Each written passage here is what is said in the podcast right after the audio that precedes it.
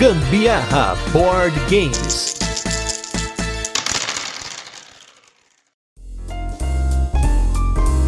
Chegamos no nosso episódio de número 400, se a gente não errou a conta e o trailer só contar uma vez. E para isso, a gente resolveu furar totalmente a nossa programação para fazer um episódio de um jogo que tem sido bastante comentado, que ainda não foi publicado no Brasil, mas que merece um destaque para celebrar esse episódio 400, né? Apesar de ser o 207 do nosso programa regular, nós temos 400 episódios lançados até hoje. Eu sou Gustavo Lopes. E eu sou a Carol Guzmão e esse é mais um episódio do Gambiarra Board Games. E no episódio de hoje vamos falar sobre o jogo Cat in the Box. Vamos fazer aquele resuminho de como o jogo funciona, depois tem curiosidades e por fim a nossa experiência com ele, mas não sem antes o nosso primeiro bloco de destaques da semana e o nosso review retrô, falando sobre o que aconteceu com os jogos que a gente já falou por aqui antes. Primeiramente, queria agradecer nossos novos apoiadores: Lourenço, Luiz Gustavo Andrade, Gabriel de Santos, Paulo Feijó e Rafael Guimarães. Muito obrigado aí por começarem a apoiar o Gambiarra Board Games lá no Catarse. E se você não apoia a gente por lá, não deixe aí de cogitar esse seu apoio com 10 reais mensais para você participar da produção desse podcast e ajudar aí a gente a escolher os temas, escolher os jogos e muito mais. E aproveitando que a gente está no episódio número 400, eu queria fazer um desafio para os nossos ouvintes. No nosso episódio no dia número 500, faltam 100 episódios, vai demorar, mas pode ser que chegue ainda esse ano. A gente quer fazer um especial com os melhores momentos do Gambiarra Board Games eleitos por vocês. Então, eu só vou aceitar quem mandar mensagem pra gente no Instagram para mim no WhatsApp ou até por e-mail lá no gambiarraboardgames@gmail.com com o minuto, a minutagem do episódio e qual é o momento que você achou marcante que você quer colocar como destaque. Se chegar muitos destaques, a gente vai tentar eleger alguns deles ou pelo menos os que foram mencionados mais de uma vez. Já temos alguns desses momentos que eu já selecionei aqui com a galera já me mandou. Eu já comentei isso aqui no nosso grupo de apoiadores. Então, por favor, se você quer selecionar aí momentos que você lembra que você gostou, não deixe de relembrar esses momentos para poder mandar para mim, né? Dá, dá, uma olhada aí qual é o minuto certinho para eu só pegar no episódio e selecionar. E por sinal, a galera só tá escolhendo o momento da Carol. Já fica dicas de passar. Não, mentira, tem um momento meu aí, sim, que bom. É que eu sou uma pessoa muito interessante, com assuntos muito saudáveis, assuntos que são relevantes, né? Então, por isso que eu tenho sido a principal selecionada sobre os comentários. Pois é, gente. Estou aqui apenas como host. Carol é a convidada principal.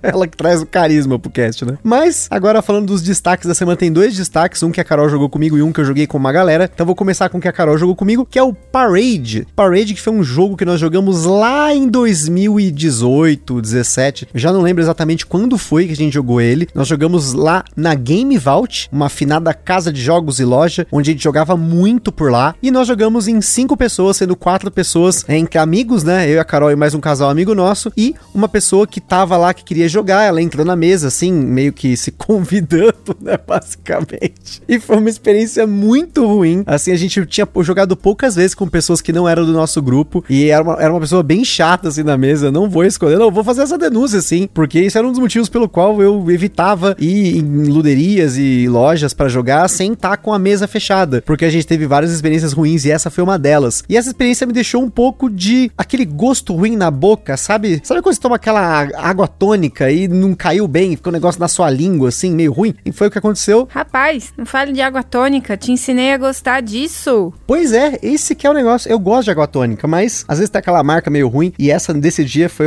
a pior delas. Mas, depois de ter comentado sobre o Parade numa live do Boards Burgers, porque eu falei que não era unanimidade, todo mundo curtiu o jogo, eu não tinha gostado da minha experiência, a galera me desafiou. E aí um abraço para o Felipe Matias, nosso designer aí. Ele indicou um anúncio que tinha lá um Parade vendendo, eu acabei pegando ele por um preço razoável. E aí nós jogamos duas vezes seguidas aqui em casa, numa rara ocasião em que a Carol pediu para jogar em seguida de novo, e aí ela invocou a Nazaré durante o jogo e ganhou a partida absurdamente, porque a Carol quando ela invoca o modo Nazaré é porque o negócio tá pegando fogo, né? Então eu ganhei a primeira, perdi a segunda e saí feliz das duas. Gente, essa experiência que a gente teve com o Parade foi ruim de forma meio que unilateral, só assim. Sendo eu de um lado e todos os outros do outro. Porque eu gostei, na verdade. Eu curti bastante o jogo. E já naquela época, tanto que eu lembro de ter falado sobre isso em algum dos casts que eu tinha curtido o Parade, ou eu não falei e pensei que falei também, não sei. Pode acontecer, tanto Muitas cast, né? coisas passam na minha mente e aí não sei se eu falei ou não. De qualquer maneira, é um, um jogo que na época eu já tinha curtido. Não me fez mal a experiência que a gente teve. Era uma pessoa meio engraçada que, que jogou com a gente, mas eu acho que vale a pena, sempre, sempre. Tudo vale a pena. Tudo são experiências, tudo são relacionamentos com pessoas e no fim eu ainda paguei um lanche pro rapaz que jogou com a gente. não sei como é que foi, eu sei que quando eu vi eu tava pagando, passando cartão lá. Não sei como foi que eu caí nessa. Tanto que no final a gente fica brincando até hoje que é o filho da Carol, o filho perdido da Carol, que ela pagou o lanche pra ele lá e ainda atrapalhou a nossa joga no dia. Mas fica aí a dica. Pra quem não conhece Parade, Parade é um jogo da finada Fire on Board. Ele é um jogo japonês ambientado no universo da Alice nos pa- no País das Maravilhas, o livro do Lewis Carroll, né? No jogo você tem um desfile de cartas e sempre que você coloca uma carta, você vai comparar com as demais cartas de cor e número que você tem na, na mesa. Você vai pode ser que você pegue essas cartas pra você, elas vão contar pontos negativos no final do jogo, exceto se você for a pessoa que tem o maior número daquela carta, né, maior quantidade de cartas, né? Então ela cada um vai pontuar um, ao invés de pontuar o ponto negativo que tá nela. Tem cartas de até menos 10 pontos, né? Enfim, não vou entrar muito em regra, mas realmente esse jogo se redimiu pra mim. Foi um- uma segunda chance. Lembra que eu falei, ó, olha isso, gente, ó como é que tudo se conecta. Eu comecei o ano falando pra gente ter aí momentos de segundas chances. E essa segunda chance, com certeza, deu muito certo. E o outro jogo que eu joguei, a Carol não jogou, mas ela deveria ter jogado, fica a denúncia, duas vezes que eu joguei esse jogo, duas ocasiões ela foi embora ou eu não estava, né, na ocasião, mas deveria. Eu não joguei porque eu fui pro show dos Backstreet Boys na primeira vez. E a Verdade. segunda vez eu fui pro cinema com a minha mami. Fica aí essa denúncia, que foi o divertidíssimo jogo rapidíssimo Happy Salmon. A Carol, na verdade, ela sabe como funciona o jogo, porque ela viu o vídeo, porque todas as partidas que eu joguei estão filmadas, inclusive duas vitórias minhas, fica aí mais uma vitória para meu currículo. E a ideia do jogo é que você vai estar em pé ao redor de uma mesa e você vai ter 12 cartas na sua mão, são quatro cartas diferentes, três cópias de cada carta, e aí essas cartas elas têm um gesto. Você tem lá o high five, você vai bater na mão de um outro jogador. Tem o fist bump, vai fazer o soquinho. Tem o rap salmon, que você vai bater a mão que nem um rabo de um salmão. E você tem o switch up, que é você trocar de lugar com a pessoa. A ideia do jogo é que você vai estar no meio de uma gritaria, ou não, porque tem um modo silencioso dele, mas a gente só jogou o modo gritaria. E você vai ter que tentar encontrar uma outra pessoa que tá com a mesma carta, do mesmo tipo na mão. Vocês vão juntar, né? Vocês vão fazer esse gesto, joga a carta na mesa e segue até que um jogador acabe com as cartas da sua mão. O jogo leva em torno de um minuto, um minuto e meio. Ele é muito rápido mesmo, porque é uma gritaria, é uma maluquice, é sensacional. E assim, claro, se você for jogar um jogo desse, você precisa de um espaço razoável, né? Sem cadeiras, mais tranquilo ali pra você correr ao redor. E ele é um jogo que vai exigir um pouco do seu físico. Então, sem dúvida pra mim, é um jogo que é excelente, porque ele, além de ser muito rápido, a galera que não tá muito em forma não consegue jogar muitas partidas. Então, eu consegui garantir pelo menos uma vitória em cada vez que a gente jogou o jogo. Mas Carol pode comentar um pouco do que ela viu. Ela, como espectadora, ela viu os vídeos, ela pode comentar o que ela achou do jogo de fora, fazer um review quântico do que ela viu do jogo comigo jogando. Ouso dizer que parecia uma feira livre aquilo ali. Mas parecia ser muito divertido. O pessoal não tinha ninguém que não tava gargalhando enquanto fazia todas as maluquices lá. Eu achei interessante que o, o Rap Salmon é a- a- o fato de você bater as mãos, assim, né? A palma e o dorso da mão na mão do- da outra pessoa, não é? Tipo isso, aqui é um rabinho de salmão, você Isso, imita um rabo de um é peixe. isso que eu falar, parece um rabinho de peixe mesmo batendo. Achei muito bonitinho. Não conhecia esse jogo aí e achei que deve ser muito legal. Vou querer jogar na próxima. Não poderei fugir do, do encontro, hein? Infelizmente é mais um jogo que não foi lançado no Brasil, porém, a Galápagos tem aí contato com a editora Exploding Kittens, né? Que tem o Exploding Kittens, tem o Bear vs Babies, tem o mais recente que eles lançaram que é o Troll Troll Burrito. Então, o Rap é um jogo de cartinha que daria pra Galápagos lançar aqui no Brasil. Então, fica a dica, Galápagos, traga Rap Salmon na caixinha de papel, não naquela que parece um estojo que é do formato de um peixe, que é muito ruim guardar isso na estante. Mas agora vamos com o nosso review retro da semana, sem mais delongas, pra você lembrar aí o jogo que a gente falou aqui, que é o Whistle Stop.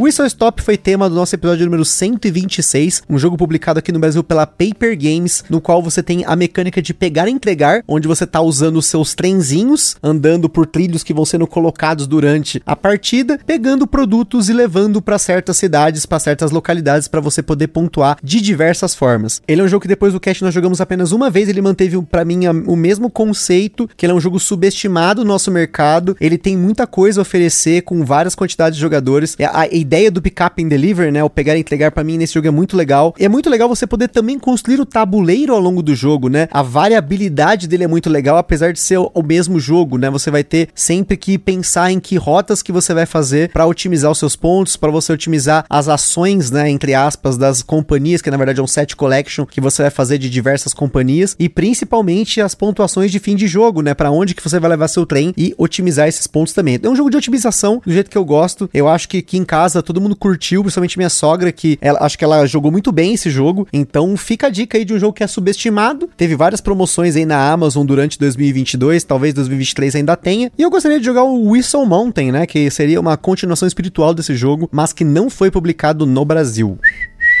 Whistle Stop. Whistle Stop é parou. parou de agora comenta. Whistle não é apito? Sim. Whistle Stop. Parou de apitar. Apitei. Faz tempo pra caramba que a gente não joga esse jogo. Eu curto, mas eu tenho um pouco de preguiça de jogar ele hoje em dia, assim. Por exemplo, eu sei que não tem muito a ver, na verdade, tem uma questão de planejamento e tal, mas eu, eu acho que eu tô preferindo o Ticket to Ride. Eu sei que, tipo, comparação assim, nada a ver, né? Mas. É o mesmo tema, né? é o mesmo trenzinho. tema, você tem que calcular ali uma rotazinha, no mínimo, para você atingir ali o que você quer pontuar lá no, na estradinha do final, né? Até você aposentar seus trenzinhos. Mas eu, sei lá, acho que eu tô numa pegada mais Ticket to Ride do que o Whistle Stop. Então fica aí as nossas opiniões aí sobre o Whistle Stop. Mas agora vamos com o jogo que esse aqui é o Catching the Box.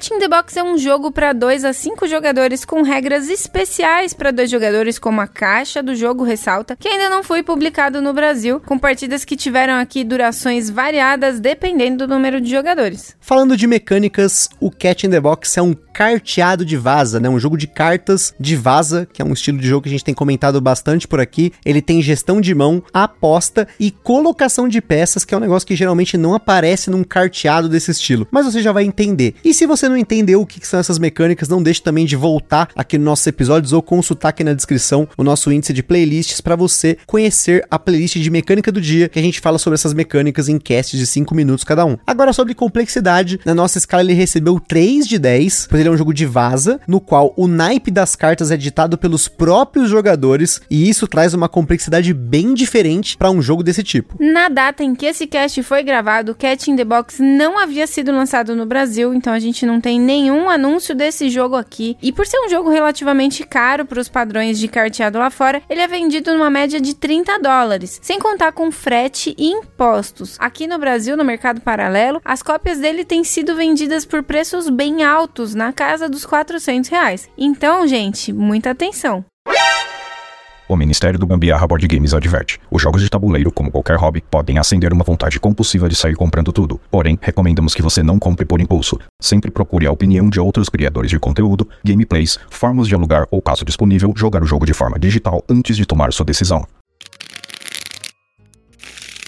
Cat in the Box é um jogo de vaza quântico, como bem indicado na caixa do jogo, fazendo uma referência marota aí ao gato de Schrödinger, que é um paradoxo desenvolvido pelo físico austríaco Erwin Schrödinger para ilustrar um conceito de mecânica quântica, não de coach quântico. Obviamente, eu não vou arriscar explicar esse experimento de verdade aqui, você com certeza vai encontrar conteúdos mais completos sobre isso por aí, mas de uma forma bem, bem, bem simplificada. Imagine um gato que está dentro de uma caixa com partículas radioativas que podem circular ou não dentro dela. Quem está fora da caixa não sabe se o gato está vivo ou morto, você só sabe se olhar dentro da caixa. Para mecânica quântica, o gato pode estar vivo e morto, já que o gato vivo e o gato morto são representados por diferentes funções de onda que coexistem ao mesmo tempo enquanto a caixa não é aberta, já que se você abrir a caixa, você está interferindo no resultado do experimento para poder medi-lo, mas sem medi-lo não tem certeza de seu estado real. E a resposta dessa pergunta vem do princípio da incerteza de Heisenberg e daqui para frente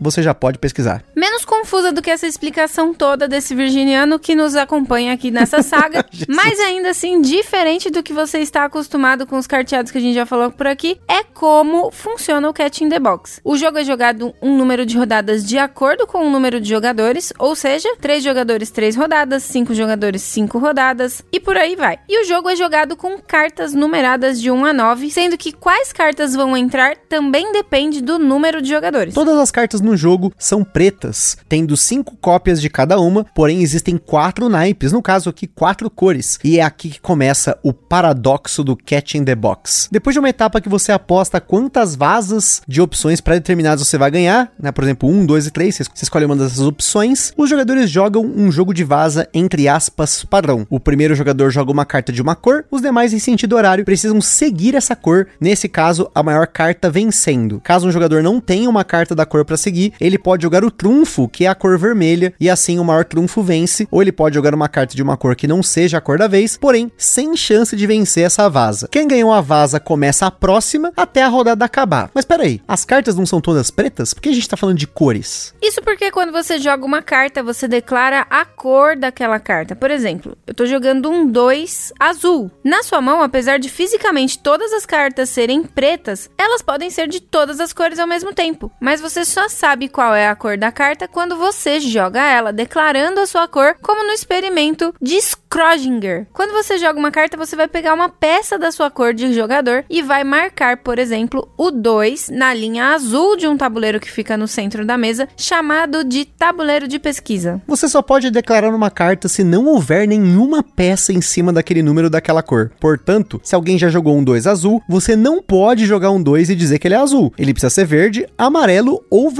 sendo vermelho inclusive uma cor especial. Como a gente comentou, o vermelho é o trunfo, que é uma carta que você pode jogar em cima de outra cor para vencer, caso você não tenha mais cartas da cor da vez. Porém, como o Cat in the Box é um jogo quântico, no momento que você está jogando um vermelho em cima de outra cor, você declara que você não tem essa cor, removendo um marcador que fica no seu tabuleiro de jogador, que marca quais cores você tem, a cor da carta que você está jogando e quantas vasas você acha que você vai ganhar naquela rodada. Isso significa que até o final da rodada você não pode mais declarar a cor que você não tem mais. E é aí que mora a maior sacada do Cat in the Box, que é o paradoxo. Lembra que eu falei que existem cinco cartas de cada número mais quatro cores de naipe? Pode acontecer numa rodada de você precisar jogar uma carta que já foi jogada, você não tem outra opção. Aí nesse caso você revela a sua mão e você causa um paradoxo. E esse paradoxo encerra a rodada na hora. Quando a rodada acaba, começa a pontuação. Cada truque que você venceu ao longo da rodada vale um ponto, porém, para quem causou o paradoxo, cada truque vale menos um ponto. Além disso, se você ganhou exatamente o número de truques que você apostou que você ia ganhar no começo da rodada e não causou um paradoxo, então você vai ganhar um ponto para cada peça sua adjacente ortogonalmente no maior grupo de peças suas no tabuleiro de pesquisa. No final, vence quem tem mais pontos e, em caso de empate, quem teve mais pontos na última rodada. Só por questão de definições aí, vaza e truque a mesma coisa, né? Uma vaza, um truque, tá? É só pra. É que são os termos que são usados aí pelos cracudos carteadores. Mas enfim, ao final da rodada, todas as cartas são recolhidas, elas são reembaralhadas e redistribuídas, o tabuleiro de pesquisa é resetado e o experimento começa novamente. Para quem gosta de contar carta, vale mencionar que no começo de cada rodada, cada jogador descarta uma carta que não entrará nessa rodada. E no final da rodada, uma carta sobra na mão de cada jogador. E esse é um ponto bem importante, pois você tem como se planejar pensando nas cartas que você vai manter na sua mão para formar ali uma área do tabuleiro de pesquisa que você vai tentar colocar as suas peças adjacentes e também que cartas descartar, pois possuem mais chance de vencer, perder ou mesmo de criar um paradoxo. Em dois jogadores, os jogadores não apostam quantos truques vão vencer. Se algum jogador vencer quatro ou menos truques, ele ganha o bônus. Além disso, cada jogador recebe 10 cartas e 5 são colocadas na mesa, sendo que três delas são reveladas para bloquear alguns espaços no tabuleiro de pesquisa. E agora que você já tem uma noção de como o Cat in the Box funciona,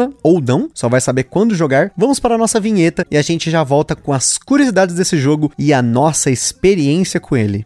Este programa é um oferecimento dos nossos apoiadores do Catarse. Se você ainda não apoia o Gambiarra Board Games, não deixe de apoiar para contribuir com a produção deste podcast, participar na escolha dos temas e dos jogos, concorrer a sorteios e vouchers nas lojas parceiras, desconto para comprar seus jogos na Bravo Jogos e acesso a conteúdos exclusivos, como o podcast secreto do grupo do WhatsApp do Gambiarra. Além disso, o Gambiarra Board Games tem o apoio da Acessórios BG, os melhores acessórios para jogos de tabuleiro do Brasil. www.acessoriosbg.com.br Bravos Jogos, a sua loja de jogos de tabuleiro modernos. www.bravojogos.com.br. Utilize na sua compra o cupom Gambiar na Bravo e apoie o Gambiar sem gastar nenhum centavo adicional. Aroma de Madeira. Jogos clássicos, acessórios em madeira e serviços de personalização. Utilize o cupom Aroma de Gambiarra para ganhar um desconto em www.aromademadeira.com.br. E também os parceiros Board Game São Paulo, o maior evento mensal de jogos de tabuleiro no Brasil, todo último sábado do mês, na loja Omniverse, no bairro do Brooklyn, em São Paulo, capital. E Board and Burgers, as melhores análises de jogos de tabuleiro e lives toda sexta-feira, com a participação quase que semanal do Gambiarra Board Games.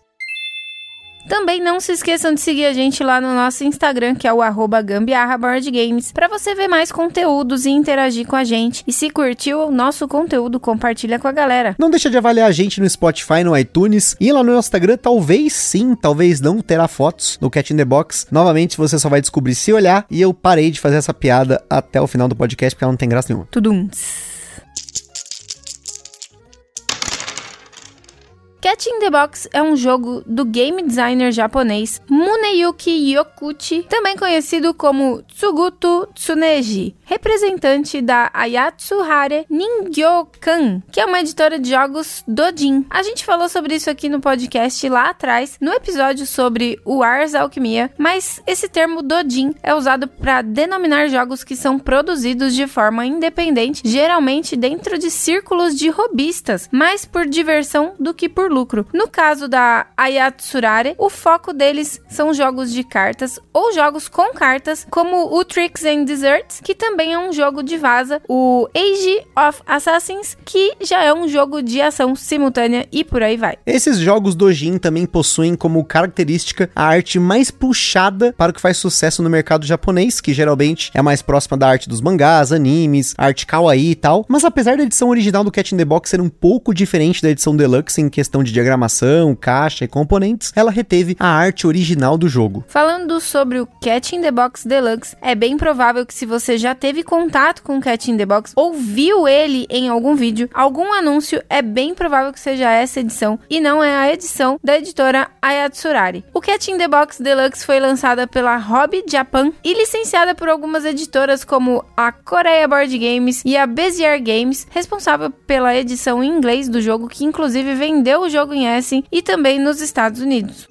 Além dos componentes de plástico, tabuleiro de dupla camada insert customizado, a edição deluxe do jogo suporta de 2 a 5 jogadores, diferente da original, que só tinha regra para 3 e 4. E não só isso, mas esses componentes sem dúvida têm impacto no preço, só que eles facilitam bastante na visualização do tabuleiro de pesquisa, até na forma aí de manutenção de você colocar, porque cada um é de um jeito, né? Tem um formato diferente, cor diferente, né? Então ajuda muito aí durante a partida. E como a gente tem cartas nesse jogo, tem sleeves e a gente indica sim vocês eslivar para que as cartas pretas não comecem a ficar brancas. Para a edição deluxe do jogo são 45 cartas de 1 a 9, mais uma carta de jogador inicial e mais 5 cartas que foram mantidas da edição original do jogo no tamanho padrão 63,5 por 88. Nós usamos o sleeve da Redbox e coube tudo certinho na caixa dentro do insert. Agora falando da nossa experiência, nós jogamos o Cat in the Box em 2, 4 e 5 pessoas. Só faltou 3, mas a gente queria fazer esse cast aí para aproveitar esse episódio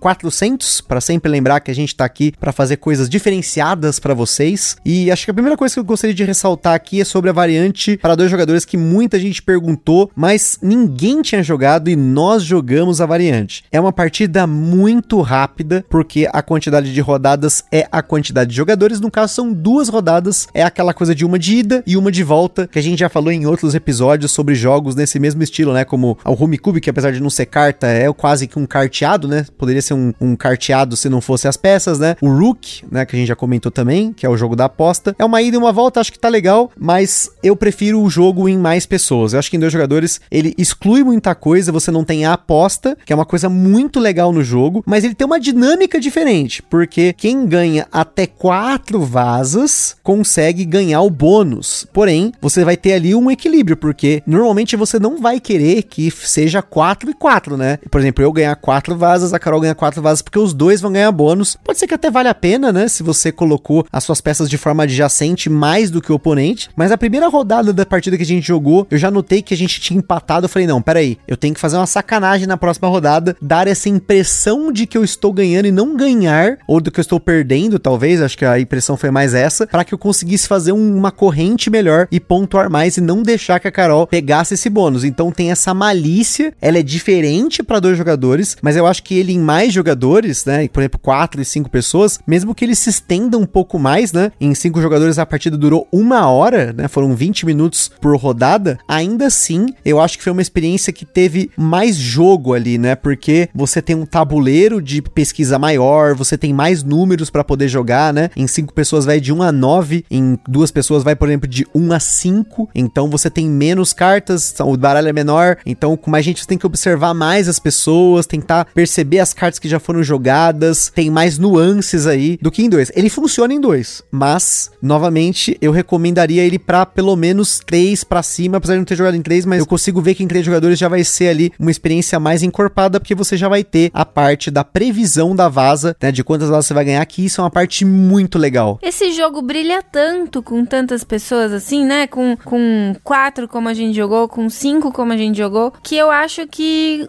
em dois, assim, vocês sabem que aqui a gente joga pra caramba em dois, mas a gente tem que ser sincero quando não, não acha que roda tão bem, né? Eu acho que ele não brilhou tanto assim realmente enquanto a gente jogou em dois. Mas o que o, o Gusta falou é muito verdade. Nessa partida que a gente fez em duas pessoas, a malícia dele ali superou o nível da maldade. Eu tava ali bem assim, meu Deus, coitadinho, pegou cartas péssimas. Eu porque eu tava vencendo todas, né? Ele venceu acho que duas rodadas só. E aí eu explodi de ganhar e quando eu fui ver é porque ele queria pontuar no que ele tava fazendo lá no, no tabuleiro central, né? E eu não tinha nem me ligado nisso. Mas, de qualquer maneira, foi uma partida legalzinha também. Mas eu prefiro muito mais jogando com mais pessoas. O processo quântico dele, né? De você ditar, né? Você declarar qual é a cor da sua carta é muito genial. Eu tenho certeza que muitas pessoas que eu vi aí que jogaram o jogo e que até não são muito assim, né? De jogar esse tipo de carteado, piraram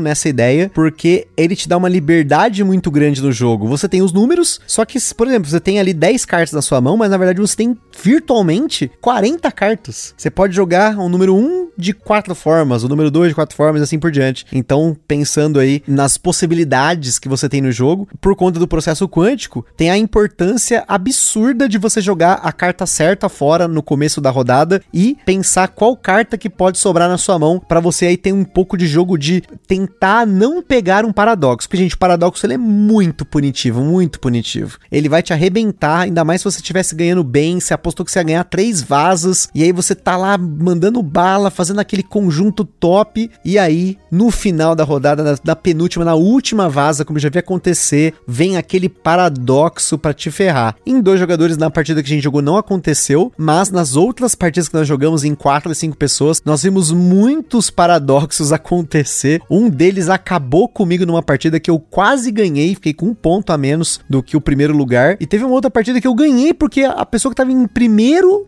tomou um paradoxo. Então foi muito triste, mas muito feliz para mim. Ufa, consegui atravessar a rua aqui, pelo amor de Deus. É, o que que acontece? Que eu ia dizer aqui uma parte muito importante que já tem uma meia hora que ele tava falando sobre essa parte. Esse negócio de você escolher a carta no início lá que você vai descartar, tem que ter muita sapiência, sabe por quê? Porque não tem assim uma quantidade certa de cartas que vai entrar no jogo. Por exemplo, numa das rodadas a gente eu, eu tava com quatro número 2 na mão. Aí eu pensei pensei, eu estou com qua os quatro dois aqui, então eu não vou descartar nenhum deles, porque eu posso pontuar nos dois que tem ali liberado pra pôr no tabuleiro central. Porém, o Gusta também tinha dois, ou seja, tem mais do que quatro dois, apesar de ter São quatro cinco. linhas só. Sim, só que aí eu acabei que eu fiquei com a carta e, e quase que gerou um paradoxo e eu ia me lascar numa dessa. Eu geralmente sempre jogo fora a carta que eu tenho mais do mesmo número na mão. Sempre. Geralmente sempre, quer dizer que não é sempre, hein? Então, geralmente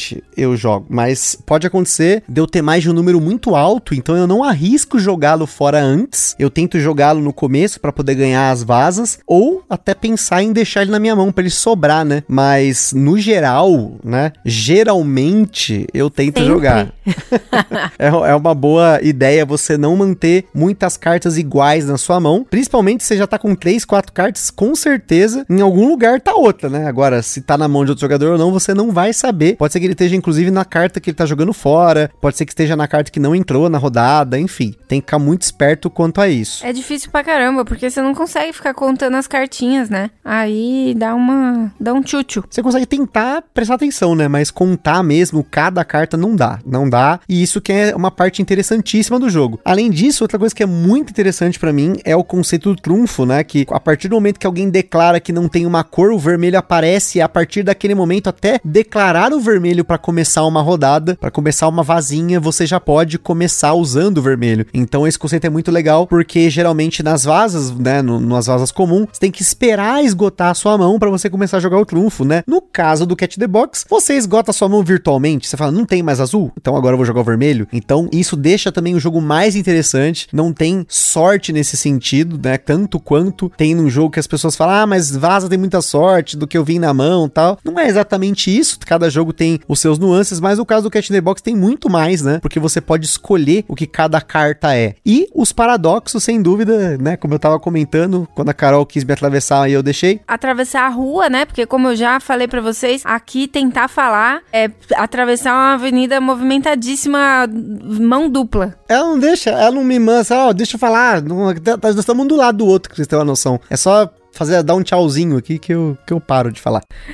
eu já, já ia fazer isso de novo. né? Tem, tem aqui dois microfones, mas a gente tem que pedir licença pra falar aqui, pra não se sobrepor um ao outro. Então eu tenho que esperar. De qualquer forma, eu vou ter que esperar pra atravessar mesmo. Não, não, é só, é só pedir, mas tudo bem. Ela já sabe. 400 episódios, mais de 207 gravados, né? Mas tudo bem. Vamos seguir, né? Então, sobre os paradoxos, de novo, é outra parte super interessante do jogo, porque ele termina uma rodada na hora. Então, às vezes, você tá torcendo pra uma pessoa causar um paradoxo para que você ganhe a quantidade certinha de vasas, ou mesmo porque você tá com uma carta que já tá pra causar um paradoxo. Então, com mais jogadores, você torce muitas vezes pra acontecer os paradoxos. E quando eles acontecem, é muito satisfatório, mas quando acontece com você também é, é engraçado, né? Não é satisfatório, mas é minimamente engraçado. É triste, na verdade. É muito triste. Você trabalhou ali, você se empenhou a rodada inteira, e aí você causa o paradoxo e pensa, por que não liberei essa carta lá no início, né? O famoso Deveria- risco, né? São as escolhas. Deveria ter me desfeito dela. São as escolhas da vida e o Cat in the Box deixa elas muito claras nesse experimento quântico de vaza. E pra finalizar sobre os componentes do jogo. Podia ser um jogo mais simples? Com certeza. Podia ser um jogo no estilo da Paper Games com uma caixinha simples, sem insert, com peças de papelão, né, um tabuleirinho feito de cartas mesmo. Não precisava desse tabuleiro aí de dupla camada e tudo mais. Porém, como a gente vai comentar num cast futuro aí sobre superproduções, sobre jogos com componentes de luxo e tudo mais, é uma forma de você dar destaque para um jogo num mercado que cada vez mais tem tantos jogos de cada gênero, de cada estilo, de cada, sei lá, tema. Cada vez mais a gente tá vendo os carteados tomando um destaque. Vejam aí o Scout que concorreu ao Spiel de Jahres. Nós temos outros jogos aí como o Maskman aqui no Brasil que tem feito sucesso. O Dobro que ganhou o prêmio no Covil lá e provavelmente deve ganhar o prêmio Ludopedia em alguma categoria ou pelo menos ser indicado. Se depender de mim, será, né? Com as minhas três cópias de Dobro que eu falei que ia dar o- a terceira de presente pra alguém e ainda não fiz. Mas eu gosto muito desses jogos. Eu acho que eles têm um, um futuro muito bom pela frente, porque eles são democráticos. Geralmente o custo deles é mais baixo, são só cartas, é mais fácil de explicar, é mais fácil de ensinar. Mesmo o Cat in the Box, que é um pouco mais complexo que a média desses jogos, ele não é tão difícil assim de ensinar. Uma rodada ali, a pessoa já tá começando a pegar a malícia do jogo. A única coisa é que, infelizmente, a única versão de fácil, entre aspas, acesso no ocidente do Cat in the Box Box é a Deluxe, que é vendida lá nos Estados Unidos. A nossa cópia é uma cópia da Bezier, que foi comprada nos Estados Unidos. Teve uma galera que conseguiu trazer de Essen também, quem foi, né? Porém, ele ainda não tem no Brasil. Então fica o clamor aí para que as editoras tragam esse jogo, seja a edição Deluxe dele mesmo. Se não for possível falar com a Hobby Japan para produzir uma versão mais simples dele, como é a original, né, da Yatsurare lá, como foi feita lá no Japão, né, esses jogos estilo Dojin, que são tiragens menores, né, componentes mais simples. Eu acho que tá muito bom. Eu acho que pelo jogo ele é diferenciado, ele se garante por si só pelas mecânicas, pelas dinâmicas dele, pelo que o jogo representa. Eu acho que ele já se destaca entre tantos carteados, portanto não precisaria dessa produção, né, tão pomposa para ele, mas ainda assim ela é muito bonita. Isso não posso negar. Não, com certeza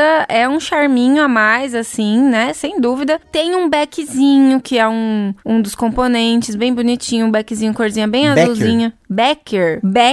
Beck, gente, Não, não, não, acho que você Eu errou o queria- negócio. Queria cantar uma musiquinha do Bob Marley, mas, mas não veio nenhuma na minha cabeça. Ah, don't worry about a thing. Every little thing's gonna be alright. Esse é o Beck. Pra quem tava com saudade da Carol cantando no podcast, fica aí pra mais um episódio aí, né? Olha aí. Como há de ter saudades disso? Bom, mas aí tem também. Eu nem sei se chama Meeple, porque não é de madeira. Mas é a cabecinha de gatinho preto. Tem um ratinho. Tem uma Gomu Gomu no Mi lá, que eu não sei que raio que é aquilo. É uma tipo uma frutinha, né? Uma bomba, sei lá o que, que é aquilo lá. Ah, é muito charmosinho. Eu acho que ele dá um, um quesinho a mais pra esse jogo, né? E sem contar ali os tabuleirinhos que são em dupla camada, né? Fica muito mais organizado. Tudo que é em dupla camada fica melhor. Bolo, jogo, maquiagem, dependendo. Não, senão, senão é reboco. Também fiquei tentando pensar numa coisa de dupla camada aqui, mas. Película de vidro no carro, no Janela celular, de dupla camada é importante, né? Corta o som. Dupla camada. Fica pra vocês o conhecimento. Dupla camada é sempre bom. Tripla, então, se for papel higiênico, melhor ainda. Mas, pra gente finalizar aqui, então, eu espero que vocês tenham gostado dessa indicação do Cat in the Box. Muita gente no nosso grupo de apoiadores estava comentando sobre esse jogo já tem semanas aí. E a gente quis aproveitar que a gente jogou ele razoavelmente pra poder fazer o episódio e também casar aí com o nosso episódio número 400, né? 400 episódios de Gambiarra Board Games para vocês, finalizando aí esse bloco de episódios com um jogo que foi hype de Essen 2022, né? Um dos poucos hypes, pelo menos o meu hype, né? A ponto do jogo ter sido esgotado antes da feira abrir, porque a galera que entra antes comprou tudo. Então, se você tiver a oportunidade de trazer o Cat in the Box importado, recomendo, né? Eu fiz isso, indiquei para muitos amigos meus fazerem também. E se tivesse falar assim, ah, um jogo hoje, várias vezes eu falei, ah, se tivesse um jogo que você quisesse trazer de fora, que jogo você traria? Cat in the Box. Jogo que você indica para comprar fora, um jogo de cartas pequeno para levar na mochila? Cat in the Box. Então, tem sido uma unanimidade, assim, das minhas indicações desse jogo. E por isso quis indicá-lo também para vocês, caso tenham oportunidade. Cuidado com o preço, né? Você tá pagando pelo tempo ou pela oportunidade. Eu indicaria também, além do Cat in the Box, o Dobro e o Sirvam o Rei. Sempre, né? Sempre. Mas esses dois você não precisa ir pra fora para poder comprar. Os dois tem no mercado brasileiro. Então é isso aí, pessoal. Aquele forte abraço e nos vemos no próximo episódio. See you later, alligator. Está perdido com tantos episódios? Consulte na descrição o nosso índice completo de episódios e playlists.